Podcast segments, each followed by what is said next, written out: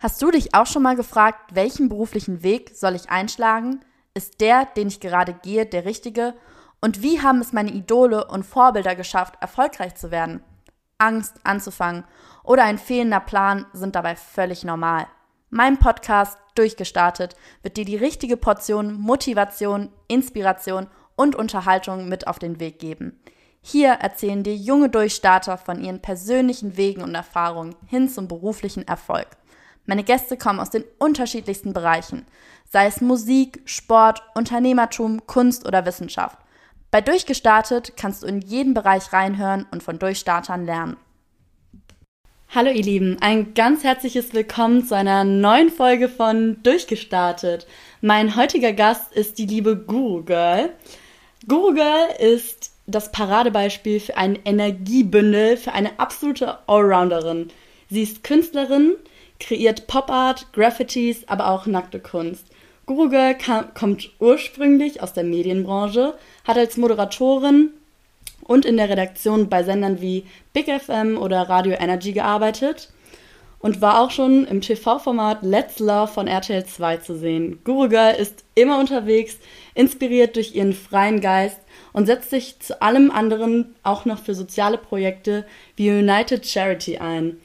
Kleiner, kleiner lustiger ähm, Side-Fact am Rande. Guru Girl kreiert ihre Kunst ähm, im Keller ihrer Oma. Ja, das stimmt. Erst einmal herzlich willkommen. Vielen lieben Dank, dass du dir heute die Zeit nimmst. Ich möchte auch, ich habe so viele Fragen an dich, habe ich dir eben schon gesagt. Deswegen fangen wir erstmal ganz piano an. Ich habe in einem Artikel von dir gelesen, dass du sehr, sehr, sehr jung warst und dich schon immer für die Kunstszene interessiert hast und immer schon Künstlerin werden wolltest. Zumindest stand das in der Bild über dich. Deswegen vielleicht erstmal vorweg, warum, woher kam das Interesse für Kunst? Wie bist du in die Kunstszene eingetaucht? Ja, hallo. Danke erstmal, dass ich hier sein darf. Ähm, ist mir übrigens eine große Freude. Ähm, ja, also ich habe eigentlich schon seit ich ganz klein war gemalt, schon seit ich sieben bin. Und ähm, das war mir aber nie bewusst. Also ich hatte ähm, eine relativ schwere Kindheit, werden wahrscheinlich viele Kinder sagen, aber die Eltern haben sich getrennt, bin bei meiner Oma aufgewachsen und ähm, zwischen, dazwischen gab es eben ganz, ganz viel. Und äh, die Kunst war damals, wo es noch, äh, sag ich mal, wo die Welt noch heile war, war auf jeden Fall ein, ein Thema für mich. Aber ähm, mit der Zeit ähm, habe ich es dann aus den Augen komplett verloren. Da hatte man ganz andere Gedanken. Und ähm, ja, und auf Ibiza bin ich dann auf Paula gestoßen. Paula ist ein Punk gewesen mit pinken Haaren und komplett durchtätowiert und komplett alternativ. Und eines Tages ähm, haben wir gechillt und dann meinte sie, hey, ich habe uns Leinwände gekauft, lass uns malen. Und dann haben wir gemalt. Und dann, ich weiß nicht, was da genau passiert ist, aber es war wie, als hätte sie äh, mich inspiriert und den Finger auf mich äh, gestüpst. Kurzfassung ist, dass ich dann, als ich wiedergekommen bin nach Deutschland, ich habe auf Ibiza gelebt, drei Jahre, und äh, meine Oma ist krank geworden. Meine Oma, bei der ich aufgewachsen bin, die lebt in Hannover. Also bin ich wieder zurück nach Hannover zu ihr, um mich um sie zu kümmern.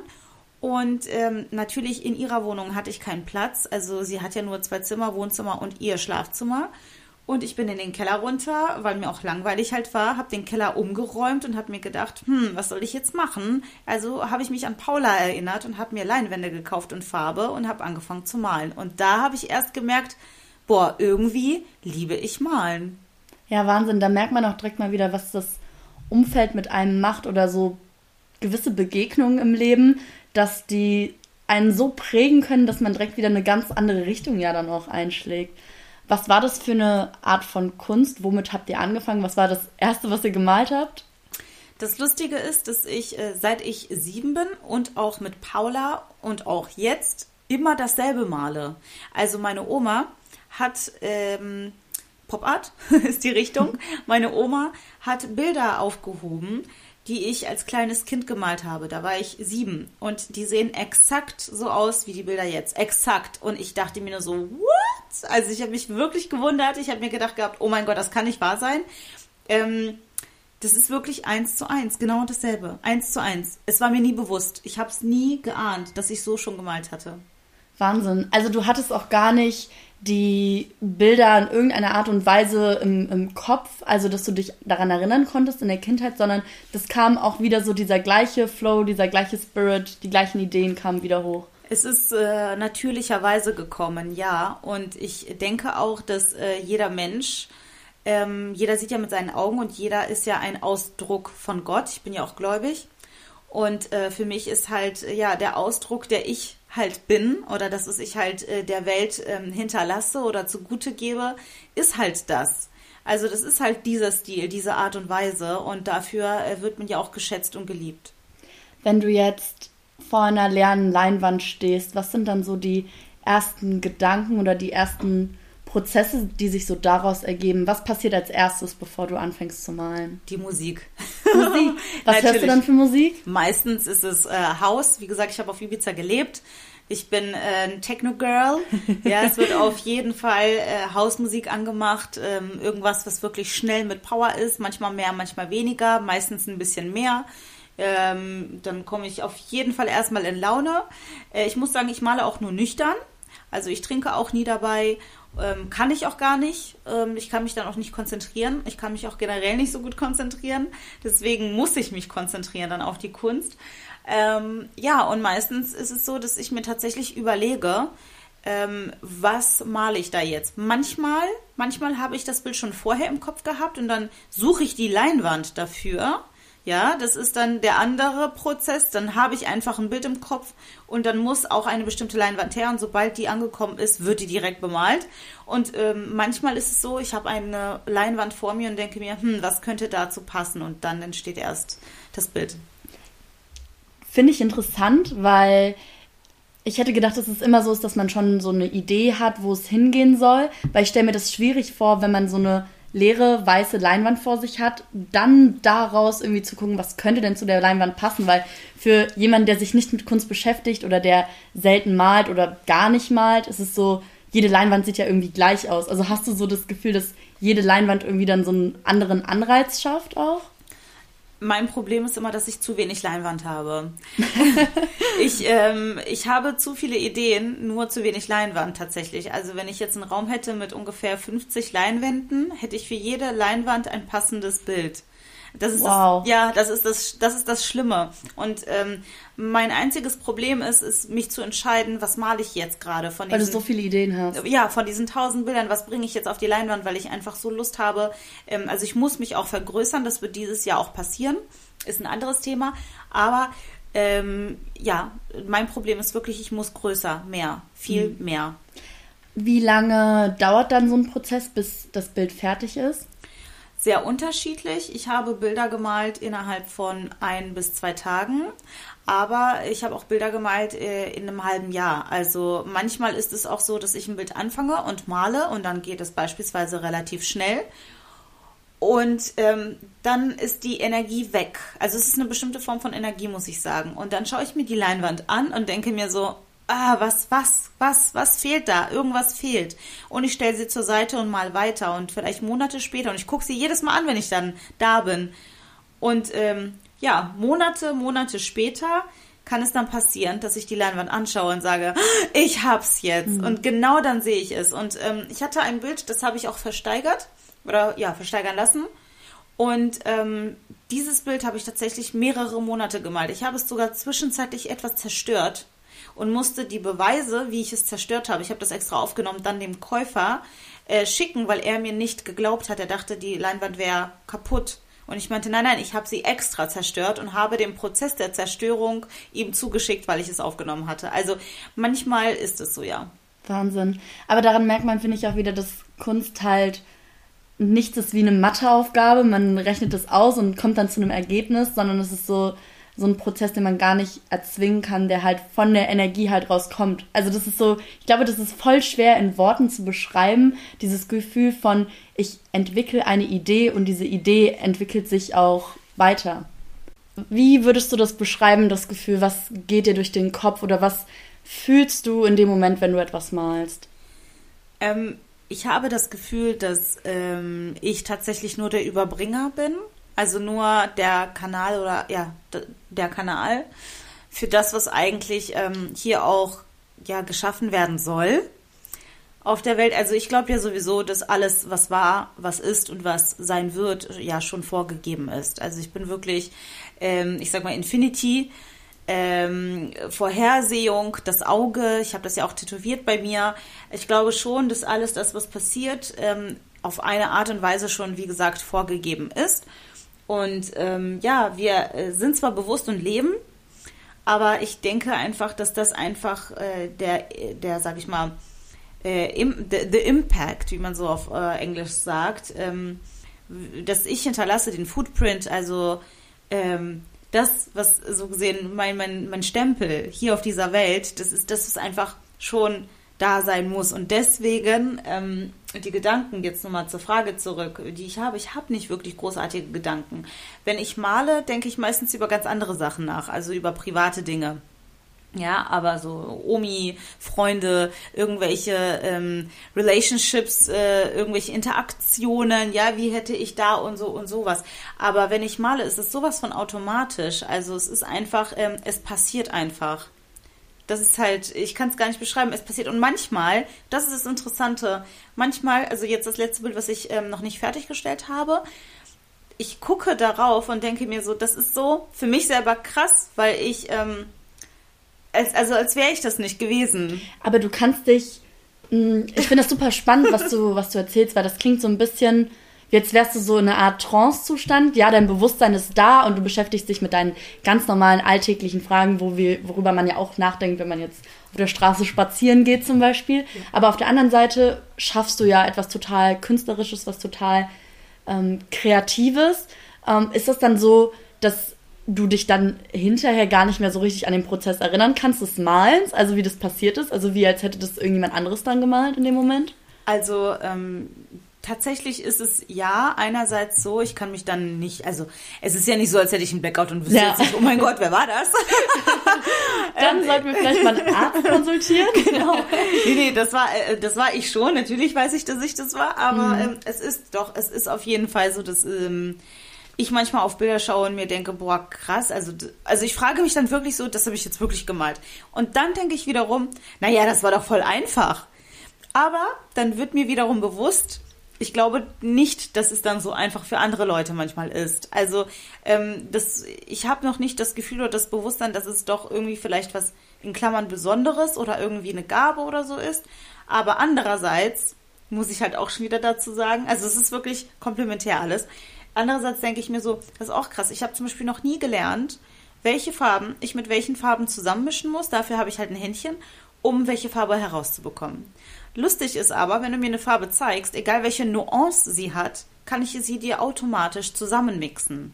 Also das ist das, das ist das Krasse. Selbst wenn es so ein ganz helles Blau mit einem, keine Ahnung, 4% grün ist, also wenn ich, wenn du mir einfach nur die Farbe zeigst, kann ich sie mischen. Ich weiß, ob da ein bisschen Grau drin ist, ich weiß, ob da ein bisschen mehr Weiß drin ist, ich weiß, ob da noch ein, einfach nur ein punktuell Gelb drin ist. Also bei Farben ist das so, und da denke ich mir so, woher weiß ich das? Mhm. Keine Ahnung. Das ist echt krass. Ich glaube, das ist, ja, dass es schon eine, schon eine Gabe ist und dass man ähm, mit sowas auf die Welt kommen, mit so einem Gefühl für Farbe. Ich denke, dass man viel auch lernen kann. Kunst ist auch viel Technik, zu verstehen, wie muss ich den Pinsel richtig benutzen oder so Spachtel oder auch gerade Graffitis, also wenn es um Sprühdosen geht und so, da kann man ja auch richtig viel falsch machen. Ähm, das ist natürlich Technik, aber dieses Verständnis und dieses Gefühl ähm, zu haben, was passt irgendwie zusammen, weil ich glaube, oft fehlt Leuten auch so der Blick ähm, für diese Ästhetik. Also wie muss ich vielleicht auch bestimmte Motive anordnen, dass es halt eben aussieht. Ich glaube, das ist immer so die große Frage, warum ist manche Kunst schön oder warum finden wir manche Fotografien besonders schön und manche nicht, wenn es doch das gleiche Motiv ist, was gezeigt wird. Aber richtig oft geht es ja dann auch um diese kleinen Nuancen, wo du gesagt hast, irgendwas fehlt noch dem Bild. Dieses kleine, okay, man könnte das vielleicht ein bisschen mehr nach rechts rücken oder hier noch eine Schattierung oder da noch mehr Farbe oder das sind, glaube ich, dann so die Details auf die es dann ankommt. Würdest du sagen, dass du das mit der Zeit immer mehr entwickelt hast oder ob das von Anfang an so da war, dieses Auge für oder dieses Gefühl für die Details?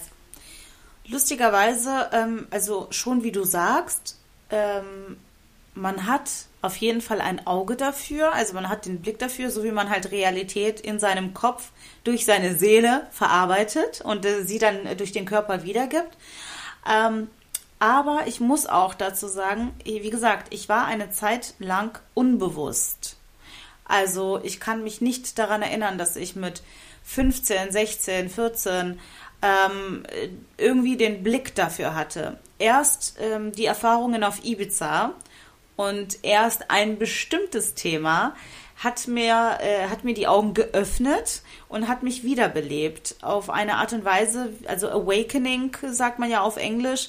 Und ähm, erst seitdem habe ich tatsächlich ähm, meine Realität und diese ganze Ästhetik bewusst wahrgenommen. Welches Thema oder welcher Moment hat dich dazu veranlasst, wieder mehr wahrnehmen zu können? Ähm, die Augen geöffnet hat mir LSD. Mhm. Wann war das erste Mal dann, wo du das genommen hast, also auf Ibiza dann? Genau, das war 2016. Das war der allerletzte Abend in Ibiza und ich wusste nicht, äh, das ist, das war, es hatte ein Mädchen und sie hat mir Tropfen auf die Hand gegeben. Naja, und eine Stunde später ähm, habe ich dann in den Spiegel geschaut und ich hatte einen Alienkopf. Und der ganze Abend hat dann geendet, dass ich heulend auf dem Boden äh, gelegen habe und sie mir die Stirn geküsst hat und sie zu mir meinte, Happy Birthday, you are reborn. Und ich ähm, meinte so, oh mein Gott, ich sehe Farben. Und äh, danach habe ich erstmal, ich glaube, eineinhalb Wochen gebraucht, um erstmal zu verarbeiten, was ich da alles gesehen habe, weil ich wirklich, ähm, ich habe so viele Dinge in diesem Trip, sag ich mal, erlebt und sie war dabei, hat mich geführt. Ich hatte eine ähm, Führerin so gesehen und ähm, danach war nie wieder, also es war nie wieder wie vorher. Also nicht, dass ich jetzt äh, Werbung dafür machen möchte. Es ist auf jeden Fall, muss man mit Vorsicht genießen. Und ich glaube, es wäre auch ganz schlimm ausgefallen, denn ich wollte auch in einem Moment nackt aus dem Balkon springen. Also ich habe mich ausgezogen und gesagt, I believe I can fly. Und sie hat mich Gott sei Dank dann mit, mit Haut und Haar gezogen auf den Boden. Ja, aber äh, wie gesagt, ähm, das hat dann wirklich mein Leben nachhaltig verändert. Und zwar im positiven Sinne. Also würdest du sagen, dass dieser Trip durchweg von vorne bis hinten positive Gefühle in dir ausgelöst hat? Oder war es auch teilweise so ein bisschen Angst vor dem, weil du nicht wusstest, was passiert jetzt mit mir? Weil ich stelle mir das, also wenn ich das gerade mich versuche, in deine Situation reinzuversetzen und ich sehe mich plötzlich selber als Alien, also ich weiß nicht, ob ich nicht irgendwie durchdrehen würde. Also wie war das Gefühl in dem Moment für dich? Ähm, also wie gesagt, das war wirklich sehr verrückt. Ähm, ja, natürlich äh, dreht man in dem Moment immer so ein bisschen durch. Gut ist es, wenn man jemanden an der Hand hat, der Experte auch darin ist mit LSD und auch wirklich äh, sich auskennt. Ich hatte einen ganzen Tropfen. Ein Tropfen ist zu viel. Ähm, sollte man nicht machen. Also die Milligrammmenge ist schon entscheidend, wie stark der Trip ist. Und ja, äh, ich hatte Angst. Ich habe auch einen Bad Trip gehabt, also auch ganz viele komische Dinge, die ich gesehen habe. Aber es ist gut, weil die Psychologie fängt an, sich zu öffnen und man fängt an, viele Dinge auch zu verarbeiten, zu sehen, die man im Unterbewusstsein hat. Und meine Kunst hatte ich ja im Unterbewusstsein versteckt. Mhm. Wusste ich ja nicht. Ähm, wie gesagt, ich habe ja seit ich sieben bin gemalt und äh, das kam halt einfach alles aus mir heraus. Also es wurde wirklich geöffnet.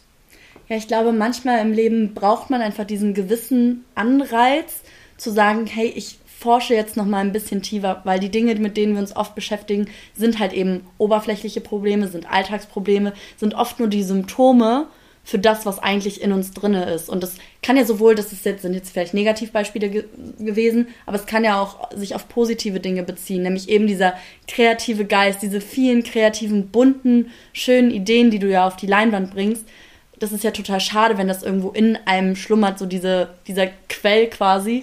Und ich glaube, es gibt oft so verschiedene Triggerpunkte, die das wecken können, sei es jetzt irgendwie ein tragisches Ereignis oder Drogenkonsum oder eine bestimmte Person löst irgendein besonderes Glücksgefühl in einem aus. Ich finde das immer super, super spannend. Hm, hattest du vorher schon andere Erfahrungen mit Drogen oder war das das erste Mal, dass du was genommen hast? Ähm, das LSD an sich war das erste Mal, dass ich es genommen habe, genau. Würdest du sagen, dass du danach die Zeit ähm, nie wieder so etwas Intensives gefühlt hast wie in dem Moment? Also, ich muss auf jeden Fall sagen, das war wie gesagt ein einschneidendes Erlebnis. Und ich kann auch äh, wirklich jedem zu Herzen oder ja ans Herz legen, es mal professionell auszuprobieren. Das heißt, ähm, wirklich mit auch Wissen und ähm, auch mit Leuten, die sich auch wirklich damit auskennen, um das zu erleben. Jeder erlebt auch immer was anderes. Wie gesagt, man erlebt auch mal äh, intensiv schlechte Gefühle, aber ähm, im Großen und Ganzen hat es mich auf jeden Fall weitergebracht.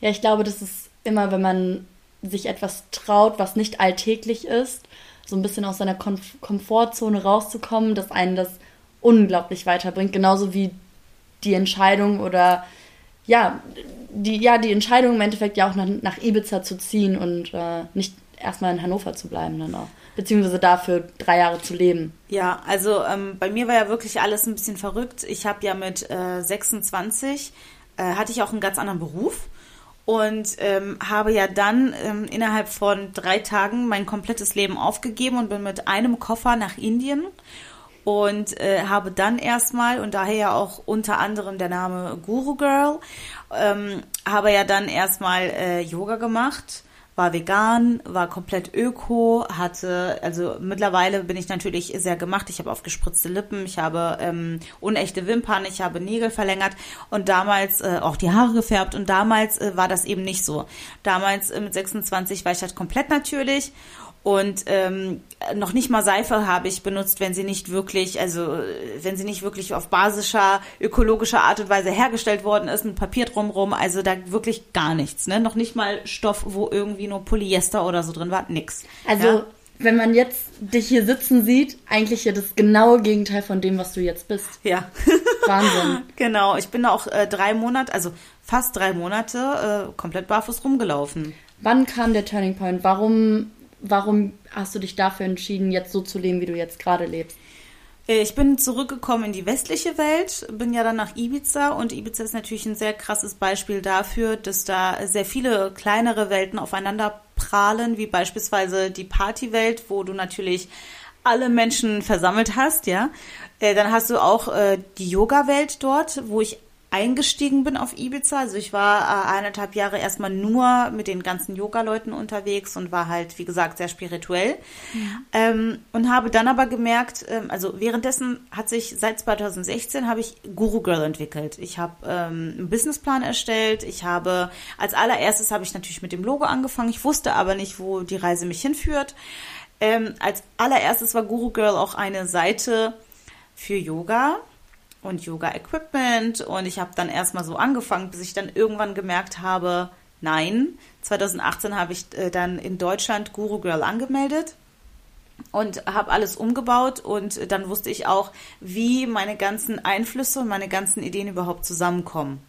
Und ähm, ja, das Ganze, sage ich mal, habe ich dann manifestiert, ja. Ähm, also sprich, du bist quasi aus dieser spirituellen Phase, aus, aus der sehr natürlichen Phase nach Ibiza gekommen, hast angefangen, Guru Girl zu entwickeln, hast gemerkt, okay, das geht doch nicht so in die Richtung, die ich gerne möchte. Ähm, wie kam es dann letzten Endes trotzdem dazu, dass du gesagt hast, okay, dass du jetzt der Mensch bist, der hier gerade vor mir sitzt? Ja, also nee, es ging schon in die Richtung, die ich wollte. Aber ich muss wirklich sagen, ich habe dann, ich weiß jetzt, was du meinst, ich habe dann irgendwann einfach gemerkt, ähm, eine Sache, die kannst du halt verkaufen Mhm. Ja, die ist halt, ähm, ich sag mal so, die, die können mehr Menschen fressen, ohne es böse zu meinen. Mit der anderen können sich ähm, weniger Menschen identifizieren. Im Markenkern und in meinen Werten bin ich immer noch das Hippie-Ökomädchen. Ähm, und äh, deswegen setze ich mich ja auch für Charity ein und äh, jedes Jahr und immer mehr. Und ähm, da bin ich mir auch treu geblieben, bleibe ich mir auch treu. Ähm, und nach außen, und das ist, glaube ich, ähm, das, was ich auch einfach widerspiegel. Ähm, außen bin ich gemacht, ja. Und außen ist natürlich auch Pop-Art. Pop-Art lässt sich ganz gut verkaufen, äh, verstehen mehr Menschen, ist nicht so tiefgründig eventuell. Aber gleichzeitig äh, steckt da halt mehr dahinter und es wird noch weitere Sachen kommen oder es werden noch weitere Sachen kommen, die ich in Planung habe, die, sage ich mal, die ich schon mit 2018 aufgeschrieben habe. Nur für alles braucht man halt Zeit. Ich finde das super spannend, weil es ja im Endeffekt auch wieder das ist, wo wir ganz am Anfang ja eben auch drüber gesprochen hatten, nämlich dieses Thema, du siehst einen Menschen und du machst dir direkt einen oder bildest dir direkt ein Urteil und packst Menschen direkt in eine Schublade, ohne überhaupt zu wissen, was ist denn überhaupt in dieser ganzen Hülle drin und welche Erfahrung und welcher Lebensweg, welche Herkunft stecken dahinter und dass du ein total tiefgründiger Mensch bist, das denkt man halt gar nicht, wenn man ein äußeres Erscheinungsbild sieht. Was sind so die Vorurteile, die du so am öftesten hörst von anderen Leuten? Also ganz klar, äh, ich habe aufgespritzte Lippen, meine Titten sind gemacht und ich bin blond gefärbt. Das spricht ja schon für sich. ähm, klar denkt man dann immer, hm, eine fürs Bett, Baby. Ähm, ja, man erwartet natürlich nicht, dass ich äh, mich für, wohltätig, für wohltätige Zwecke einsetze, dass ich Kunst mache, erwartet man generell nicht, wenn man mich als erstes sieht. Man denkt, hm, süße, süße Kleine. Und ähm, ja, das sind jetzt nur die zwei oder drei Beispiele. Also man denkt meistens natürlich, man denkt auch ganz oft, ich komme vom Kiez. Mhm. Belastet dich das manchmal, wenn Absolut Leute das nicht. denken? Absolut nicht. Also ich habe eine viel zu dicke Haut, als dass mich das überhaupt tangieren würde. Hm. Ich glaube, manchmal ist es auch so der Spaß, damit zu spielen. Nämlich eben, dass Leute das denken und dann zu sagen, so, hey, ich kann auch anders und ich kann ähm, dich vom Gegenteil überzeugen. Und wenn dem nicht so ist und ich dich nicht überzeugen kann von mir und meiner Persönlichkeit, dann fuck it und äh, ich lebe mein Ding weiter. Ne? Das Ding ist, ich habe dazu tatsächlich eine etwas andere Einstellung. Mhm. Also ich möchte niemanden von nichts überzeugen und ich bin, ich bin halt echt einfach so, wie ich bin. Also wirklich, ich mache mir da so noch nicht mal die Gedanken Wahnsinn. um irgendwie, was jemand denken könnte. Und wenn jemand eben so denkt, dann, ich weiß nicht, ich mache mir da noch nicht mal, also wenn ich merke, jemand mag mich nicht, dann bleibe ich halt trotzdem so, wie ich bin. Und entweder man lernt mich mit der Zeit kennen oder halt nicht, aber es äh, interessiert mich ehrlich gesagt gar nicht. Das ist richtig, richtig schön, was du sagst. Welchen Ratschlag könntest du vielleicht jungen Mädels oder auch Jungs geben, die ähnliche Probleme haben, also die auch oft in Schubladen gesteckt werden oder die viel mit Vorurteilen zu kämpfen haben, die aber eben vielleicht nicht so ein dickes Fell haben wie du. Ähm, wie wird man so? Wie entwickelt man diese Haut oder zu sagen, hey, ich kümmere mich nicht so sehr darum, was andere von mir denken. Hast du da vielleicht einen Ratschlag? Ja, also generell der Satz äh, gegen Vorurteile kämpfen, den würde ich einfach rausstreichen aus meinem Kopf also wirklich einfach nur dieses Kämpfen. Du brauchst halt nicht kämpfen, wenn es Vorurteile gibt, dann gibt sie. Lass sie sein. So, jeder soll seine Meinung über dich haben und äh, lass die Leute reden. Also im Endeffekt ist es egal, wer was sagt, weil äh, geh einfach deinen Weg. Mhm. Ich glaube, letzten Endes ähm, sind es auch Erfahrungen, die einen prägen, wenn man eben hört und wenn man wenn man eben ein bisschen Gegenwind bekommt. Aber ich finde das ähm, super spannend, was du sagst, nämlich eben das rauszustreichen, sondern einfach zu sagen, so, hey, egal ob das jetzt positiv oder negativ ist, sondern total egal, einfach grundsätzlich zu sagen, hey, ähm, da erstmal wegzuhören und einfach zu wissen, hey, ich gebe für mich selber 100 Prozent oder ich bin einfach ich selbst und ich bin mit mir selber glücklich. Und ich finde immer, wenn man so lange, solange man niemand anderen dabei verletzt oder ähm, ja dabei zu nahe tritt oder nervt oder wie auch immer. Ich finde, das ist immer so ein bisschen die, die Grenze von. Ich muss dir mhm. aber auch dazu sagen, mit deinem Dasein als Person wirst du immer an irgendjemand grenzen. Also mhm. mein Vater hat immer gesagt, die Freiheit eines Menschen hört auf, wo die andere Freiheit des anderen Menschen beginnt. Das heißt, es ist immer so, dass du mit deinem Dasein, es gibt immer Hater, es gibt immer irgendwelche Leute, die dich nicht mögen, es gibt immer jemanden, der dich nervig findet, es gibt jemand, immer jemanden, der dich total toll findet. Mhm. Ähm, jemand, der sagt, deine Lippen sind zu groß, dann sagt jemand, deine Lippen sind zu klein. Ähm, egal. Also es ist halt, ähm, es gibt tausend Meinungen und deswegen ähm, meiner Meinung nach, und das sag ich immer, ähm, im Leben zählt immer nur der Stärkere gewinnt. Also es ist immer nur mein Kopf gegen dein Kopf. Mhm. Und egal, wenn du was sagst, es geht einfach immer nur darum, kann ich mich durchsetzen. So. Und äh, ja, mehr ist es eigentlich nicht. Es geht immer nur, wer gewinnt. Nicht böse gemeint, aber es ist einfach, klar, du kannst Freunde haben, aber es sind immer Interessen. Jeder Mensch hat sein eigenes Interesse. Und es geht immer nur darum, kannst du dein Interesse durchsetzen. Und ich habe gelernt im Leben, ich kann mein Interesse sehr gut durchsetzen. Oftmals nur, wenn ich es brauche. Ich weiß, wann brauche ich die Power, wann muss ich es anwenden und wann nicht. Es gibt so Situationen, da brauchst du es halt einfach nicht und dann kannst du einfach relaxen. Mhm. Letzten Endes finde ich auch spannend den Punkt, um nochmal auf das zurückzukommen, was du gerade eben gesagt hast, nämlich den Aspekt des Verkaufens. Es geht ja vor allen Dingen auch um deine, deine Kunst und du hast gerade eben gesagt, okay, du hast dieses Erscheinungsbild ja irgendwo auch ein Stück weit angenommen, weil Leute das mehr annehmen.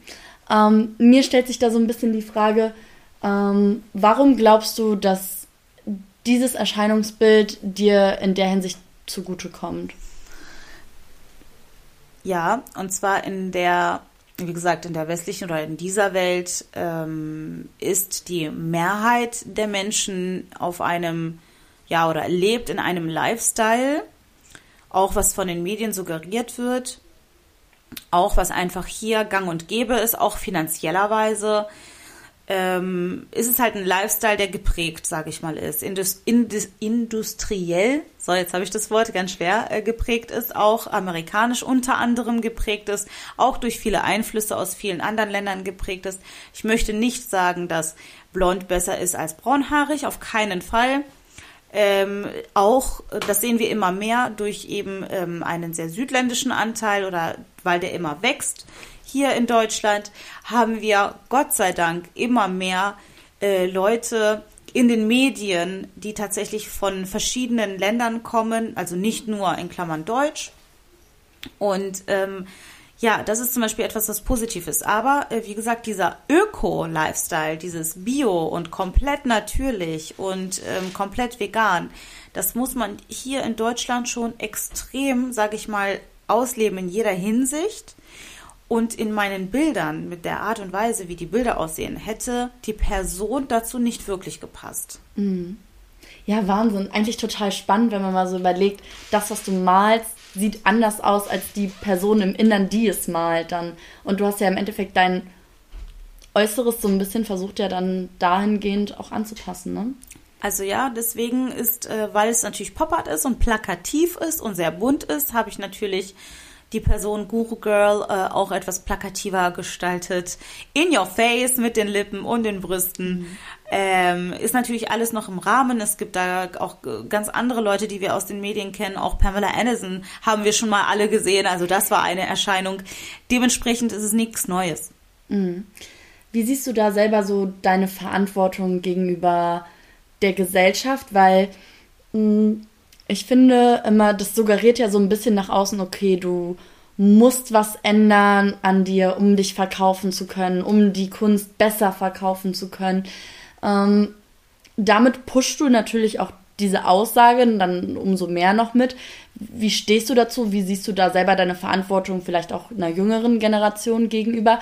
Klar, du bist nicht der Erzieher eines jeden Kindes und man kann auch nicht ähm, sagen wir mal, alle vor ihrem Leid oder vor ihrem Glück oder was sich nicht bewahren oder dahin bringen. Letzten Endes ist jeder noch für sein eigenes Glück verantwortlich. Aber ich glaube trotzdem, dass man ja irgendwo ein Stück weit eine Verantwortung nach außen der Gesellschaft gegenüber hat. Finde ich auch. Ich bin komplett deiner Meinung. Ähm, jeder muss für sich selber entscheiden, inwieweit er authentisch bleiben möchte äh, ich bin äh, eine Fake Bitch, die authentisch ist in ihrer Fakeheit. Das muss man auch erstmal können. Geil, ja. ähm, man muss erstmal als Person gucken, wer ist man und äh, wen trägt man nach außen. Also nicht nur, was suggeriere ich den anderen, sondern wer bin ich wirklich. Und äh, ich, das muss ich auch wirklich sagen, dieses äh, oberflächliche und diese Fakeheit, wie man, wie viele andere sagen, die muss man auch erstmal drauf haben eine Art von Professionalität, würde ich sagen, eine Art mhm. Kunstfigur mhm. auch, die aber trotzdem authentisch ist. Das heißt, ähm, man kann ja Hallo und dies und das, aber trotzdem ähm, mit dem ganzen Dasein, die Art, wie man mit den Menschen umgeht, das ist nämlich das Wichtige. Ja, die Art, wie man den anderen zuhört, die Art, wie man ähm, den anderen aufnimmt, die Art, wie man, sage ich mal, Relationships dann plötzlich aufbaut. Und da ähm, ist es eben wichtig, authentisch eben zu bleiben, einfach sich selber treu zu sein. Und ich finde, mein Äußeres und mein Inneres, auch wenn man erstmal meinen mag, auf den ersten Hinblick, das passt nicht, äh, merkt man, die Schönheit, die ich im Inneren trotzdem in mir habe, trage ich ja irgendwo trotzdem nach außen. Doch, mhm. das passt, finde ich. Das ist super spannend, weil ich glaube, man merkt mehr und mehr, wenn man sich mit dir unterhält, dass, oder das merke ich jetzt auch gerade, dass es am Ende vor allen Dingen um eine Kunstfigur geht, dass es um Guru Girl geht, ähm, die sich nach außen hin verkauft. Und ich glaube, das macht dir auch super viel Spaß und Freude. Und du bleibst aber auf, einem, auf einer gewissen Art und Weise von deinem Kern her und von den Werten, das hast du selber eben schon gesagt, bleibst du ja immer noch du selbst und das macht das Ganze so authentisch und greifbar. Also man hat nicht das Gefühl, man unterhält sich mit jemandem, der irgendwie als Schauspieler eine Rolle schlüpft und irgendwie ganz affektiert, da irgendjemanden versucht äh, darzustellen, der, den er gar, der gar nicht ist. Also weiß ich nicht, wenn ich jetzt zum Beispiel ähm, mich jetzt als Mann anziehen würde, ähm, man würde mir das, glaube ich, nicht, nicht abkaufen. Ich könnte wahrscheinlich die, die männliche Rolle auch irgendwo spielen oder irgend, irgendeine x-beliebige Rolle, aber es wäre nicht ich. Und das finde ich total spannend, weil du spielst auch irgendwo ein Stück weit eine Rolle, aber das bist ja irgendwo trotzdem du. Also es ist wie, als hätte man so zwei Seiten und das finde ich, finde ich interessant. Ja, und das ist ja auch mein Sternzeichen. Ich bin Zwilling. zwei Gesichter. Mhm. Und ähm, ich habe auch gar kein Problem oder ich finde es auch nicht anstrengend. Ähm, ich finde auch, muss ich dazu sagen, dass jeder Mensch unbewusst eventuell oder auch sogar bewusst viele Rollen spielt. Wenn du stirbst, steht auf deinem Grab, äh, sie war liebe Mutter, Schwester, Tochter und so weiter und so fort. Äh, hoffentlich natürlich nicht, aber im, im, im Sinne von, wir haben bei jedem Menschen eine bestimmte Rolle, die wir spielen. Wir, wir spielen immer eine Rolle. Ähm, die meisten Menschen verbinden mit dem Wort Rolle Schauspiel und mhm. denken, dass es eben etwas ist, was Negatives. Man, ne? Genau, man denkt immer direkt, man spielt etwas vor. Aber der Unterschied zwischen Rolle und Rolle, also im Sinne von, es gibt auch Rollenverteilungen, im Sinne von, du kannst einfach eine, du bist nie dieselbe Person. Du bist mhm. immer eine andere Person. Erstmal jeden Tag, wo du, da, da kommen wir wieder zu diesem Guru-Dasein. Ähm, erstmal jeden Tag, wo wir aufstehen. Die vorigen Tage haben uns geprägt und jeden Tag sehen wir was, was wir vorher auch nicht erlebt, gesehen haben. Oder ein Satz oder ein, plötzlich ein Song, der in einem Moment kommt, der, der dich ganz anders fühlen lässt. Also jeden Tag nehmen wir etwas aus diesem Leben mit. Jeden Tag werden wir geformt. Äh, unser Kopf, äh, da kommen wir zu Neuroscience, ja, äh, Neuroplastizität äh, nennt sich das. Unser Kopf mh, jedes Mal macht es neue Verbindungen und man kann sich nachweislich komplett innerlich verändern bei bestimmten eben Voraussetzungen. Das geht. Also wir sind auf jeden Fall jeden Tag imstande dazu, unser Leben zu ändern. Mhm. Und das ist eben genau der Punkt. Auch jeder Mensch, der sich jeden Tag irgendwie ein Stück verändert, der trifft auf dich und du hast dich auch ein Stück verändert und eure interne oder Interaktion prägt euch auch nochmal. Das heißt, äh, man spielt immer eine Rolle. Man spielt eine Rolle, ähm, einfach, das Leben ist eine Bühne und man ist einfach immer irgendjemand. Und wenn man sich dafür entscheiden kann, wer man ist, das ist auf jeden Fall äh, das Beste, was man, glaube ich, machen kann. Ich glaube, was, womit viele Probleme haben, ist überhaupt mal erstmal zu entscheiden, aus diesen ganzen Facetten und Möglichkeiten, die das Leben bietet. Ich würde das, glaube ich, gar nicht unbedingt Rollen nennen, sondern ich würde das Persönlichkeitsfacetten nennen, die halt eben jeder hat. Ich glaube, die eigentliche Problematik dahinter steckt überhaupt erstmal zu wissen, welche von diesen ganzen Rollen möchte ich eigentlich annehmen und welche Rolle bin ich eigentlich wirklich. Ich finde so die Frage nach dem, wer bin ich, ist am Ende des Tages die Frage, auf die es am meisten ankommt. Ja, du hast recht, man passt sich jedes Mal pro Situation immer wieder neu an neue Gegebenheiten an. Also ich bin jemand anderes, wenn ich jetzt mit dir rede, wie als wenn ich mit meinem Arbeitgeber rede oder wenn ich mit meinen Eltern rede oder mit meiner besten Freundin oder meinem Opa. Man passt sich halt der Situation an. Aber die Frage, die ich mir auch selber immer stelle, und das ist irgendwie, das frage ich mich, ähm, die Frage nach, wer bin ich eigentlich wirklich? Ist das eine Frage, ähm, dessen Antwort ich irgendwann finde? Oder ist es eine Frage, die man sich immer und immer wieder, je nach Lebensabschnitt, in dem man sich gerade befindet, immer wieder stellt? Ja, also finde ich auch. Wer bin ich, ist auf jeden Fall äh, eine der, wie gesagt, Yoga-Kernfragen aus dem Buddhismus auch. Und ähm, dazu gibt es tatsächlich viele, viele Antworten, aber eine der wichtigsten Antworten ist es, man ist erstmal Seele. Und ähm, das ist ja auch das, warum ich sage, ich glaube ja auch an Gott und ich ähm, bin auch generell gläubig, dass das Leben halt auch mehr bietet als einfach nur das, was wir hier sehen und wahrnehmen. Ich denke einfach, dass, und das ist, komme ich einfach wieder zurück zu den ganzen, was ich am Anfang auch schon gesagt habe, ähm, wir sind nur Kanäle. Wir sind Kanäle und wir haben auf jeden Fall ähm, ja unseren Zweck hier auf der Erde zu erfüllen. Und äh, wer wir sind, das ist ein Licht. Das können wir gar nicht äh, so erklären. Was glaubst du ist dein Zweck? Also warum glaubst du, bist du hier? Ich wünschte, ich könnte mit Sicherheit sagen, um die Welt wirklich besser zu machen. Ich hoffe, irgendwann werde ich es mit Sicherheit sagen können. Was ist deine Idee davon, die Welt besser zu machen? Punkt 1, was muss sich deiner Meinung nach ändern? Und Punkt 2, wie willst du was daran ändern?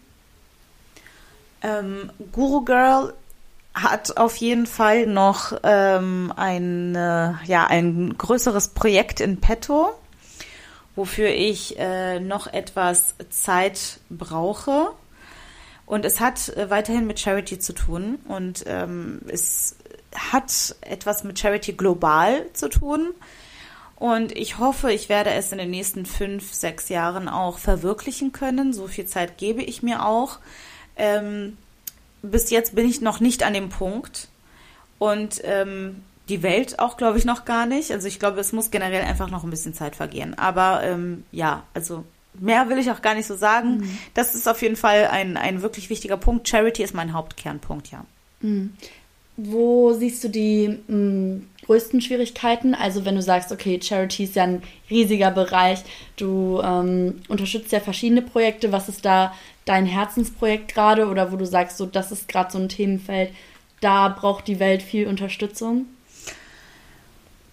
Leider, wie gesagt, da Charity wirklich äh, an sich Wohltätigkeit ein Herzensprojekt für mich ist, leider äh, gibt es da zu viele, zu viele Oberbegriffe, die ähm, ihre Aufmerksamkeit brauchen, zu viele Themen, die bearbeitet werden müssen. Alleine, es, also man, man kann es in so viele Dinge aufsplitten. Alleine in Regionen, beispielsweise Jemen ist eine einzelne Region, wo man sagt, oh, ja, äh, da fallen schon sehr, sehr viele Punkte an. Ähm, klar, jetzt können wir über Afrika reden, aber ähm, Wasser Ganz einfach, Wasser, Wasserzufuhr, frisches Wasser. Wasser ist ein Kernpunkt tatsächlich, der, der mich tangiert persönlich. Äh, zweiter Punkt ist auch, ähm, ja, ich würde jetzt sagen Feminismus, aber nicht in dem Sinne, wie wir ihn hier kennen, sondern äh, wo es einfach nur darum geht, Frauenbeschneidungen, dass Frauen geschützt werden, dass Frauen Zugang haben, auch Afghanistan, dass Frauen Zugang haben zu Bildung, dass Frauen in der Welt nicht mehr angesehen werden als etwas, äh, ja, als eine Untergruppierung von Mann, sondern einfach als ähm, wir sind Geschlecht genauso wie der Mann. Also wir sind genauso Mensch.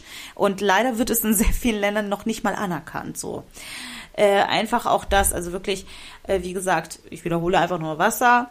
Äh, Frau sein, ja, also ich sag jetzt mal irgendwie Feminismus, vielleicht ist es nicht das richtige Wort, Gleichberechtigung, Gleichstellung, irgendwie so. Ähm, und ähm, eigentlich für mich äh, der wichtigste, unter anderem der wichtigste Punkt ist tatsächlich, ähm, ja, äh, Umweltschutz äh, wo es wirklich darum geht, äh, Leute, Nachhaltigkeit. Und ähm, ich, ich habe mich, das, mein, einer meiner ersten Projekte war auch Nachhaltigkeit in Australien. Und ähm, das ist, das ist für mich ein ganz wichtiges Thema. Also ich, ja, wir sind alle zu, also wir sind einfach eine Katastrophe. Wir sind mhm. eine Katastrophe und wir steuern auf eine Katastrophe hinaus und wir sehen es. Also ich meine, jetzt sitzen wir beide hier und draußen stürmt ein Orkan und das sind nur die kleineren Auswirkungen eben von, äh, ja, von unserer Erde. Wir behandeln mhm. sie falsch. Ich glaube, es sind so viele Dinge, die wir so als selbstverständlich nehmen und wo wir uns oft gar nicht so bewusst sind, dass wir eigentlich dankbar dafür sein müssen, dass wir ähm, genug Wasser haben, dass wir als Frau hier in Deutschland, klar, es ist immer noch Luft nach oben, aber dass wir eben die Möglichkeit haben, auch zur Schule zu gehen, Bildung zu genießen, das ist halt nicht, es sollte selbstverständlich sein, aber es ist in vielen Teilen dieser auf dieser Welt immer noch nicht selbstverständlich und dass man da sich Gedanken macht, wo sind die, wo sind die Stellschrauben und wo kann ich meinen Teil, auch wenn es nur ein kleiner ist, dazu beitragen, um die Welt vielleicht auch nur eine Nuance besser, besser zu machen. Und ich finde es ähm, super wichtig und wer auch immer jetzt gerade hier zuhört, ich glaube, man sollte sich immer die Frage stellen, ja, wie kann ich mich selber optimieren, aber wie kann ich auch die Welt ein bisschen besser machen, indem ich einfach nur eine Kleinigkeit in meinem Alltag ändere, sei es jetzt vielleicht einfach mal öfter die Bahn zu nehmen und äh, um einfach zu wissen, hey, ich nehme auch vielleicht mit so einer kleinen Entscheidung Rücksicht auf andere, weil ich damit die Umwelt schone, weil ich, ähm, also es gibt ja so viele Kleinigkeiten, die ja, man ändern wobei, kann. Ne? wobei diese Sachen finde ich utopisch. Mhm. Ja, also ähm, ich muss ganz ehrlich sagen, ich denke da anders. Ich denke da an ähm, eine Art von Skalierung. Mhm. Beispielsweise ist es, ähm, wir brauchen viel mehr Unternehmen, die äh, gefördert werden vom Staat.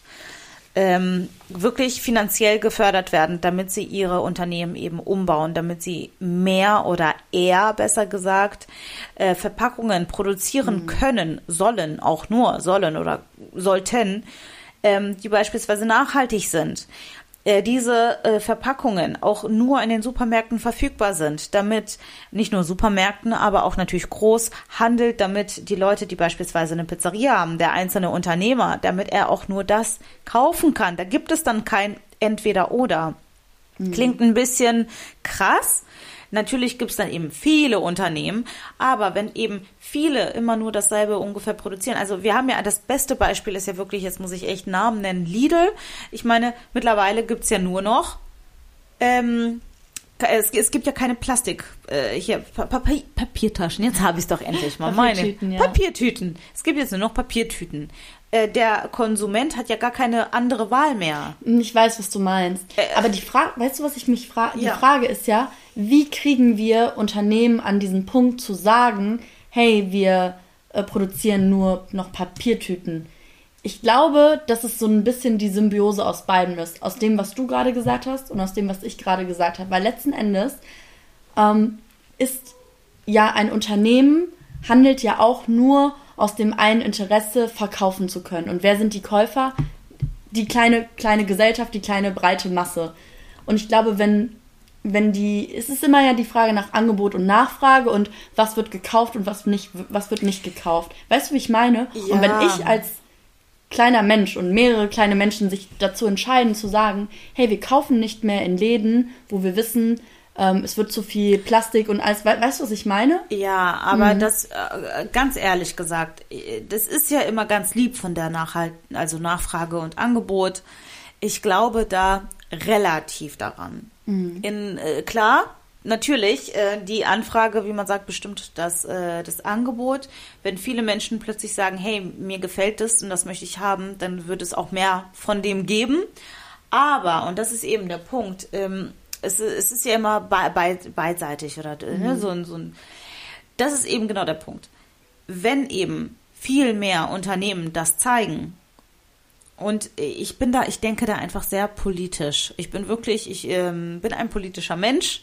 Ich denke da sehr politisch. Äh, wie gesagt, kauf, bezahl die Unternehmen.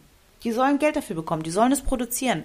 Bezahl Leute, die Gruppen bilden, die das im Fernsehen, die das überall breit machen. Klar, es ist einerseits Propaganda, aber positive Propaganda. Ich meine, wir haben auch negative Propaganda, ja, in vielen Bereichen. Aber zeigt es den Leuten. Gib doch mal ein Beispiel. Das Problem ist, dass wir ja nur, also nicht nur, nein, aber wir haben eben sehr viel schlechtes Beispiel.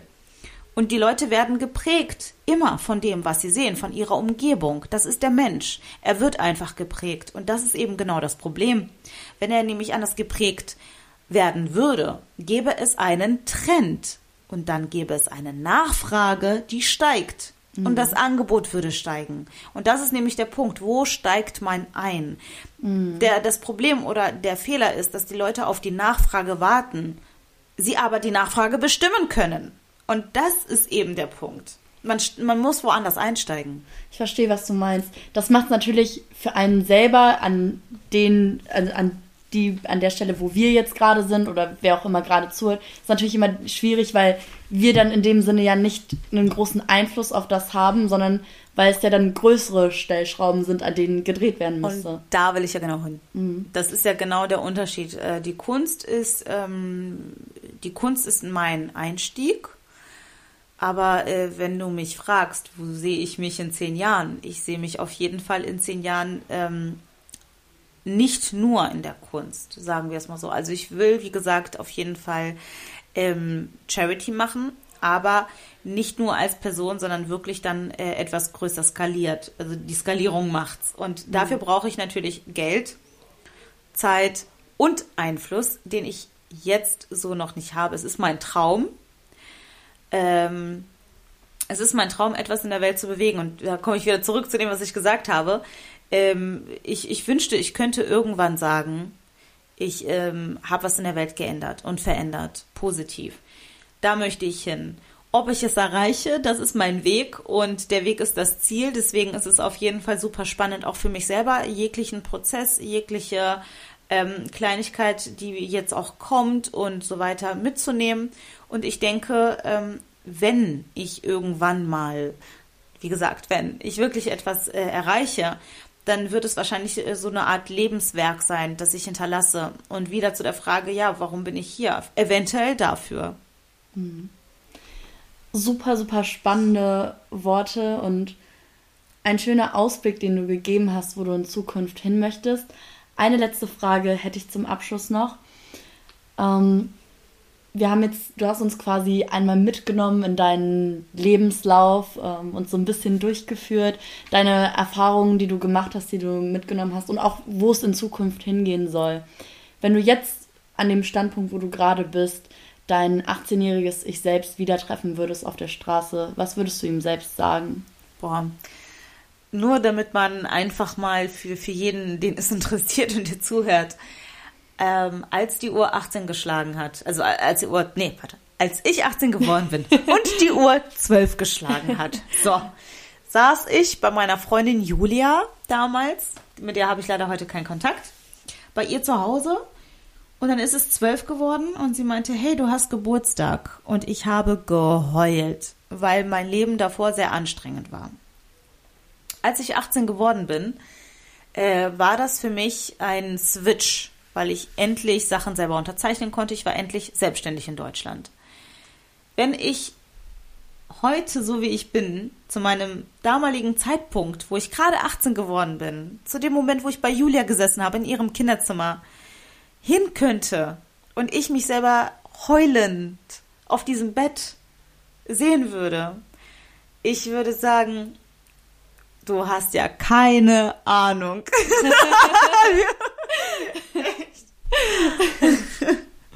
ja, auf das, was noch alles kommen mag, ne? Man auf hat jetzt Fall. hat man noch keine Ahnung, was das Leben noch alles bieten kann, ne?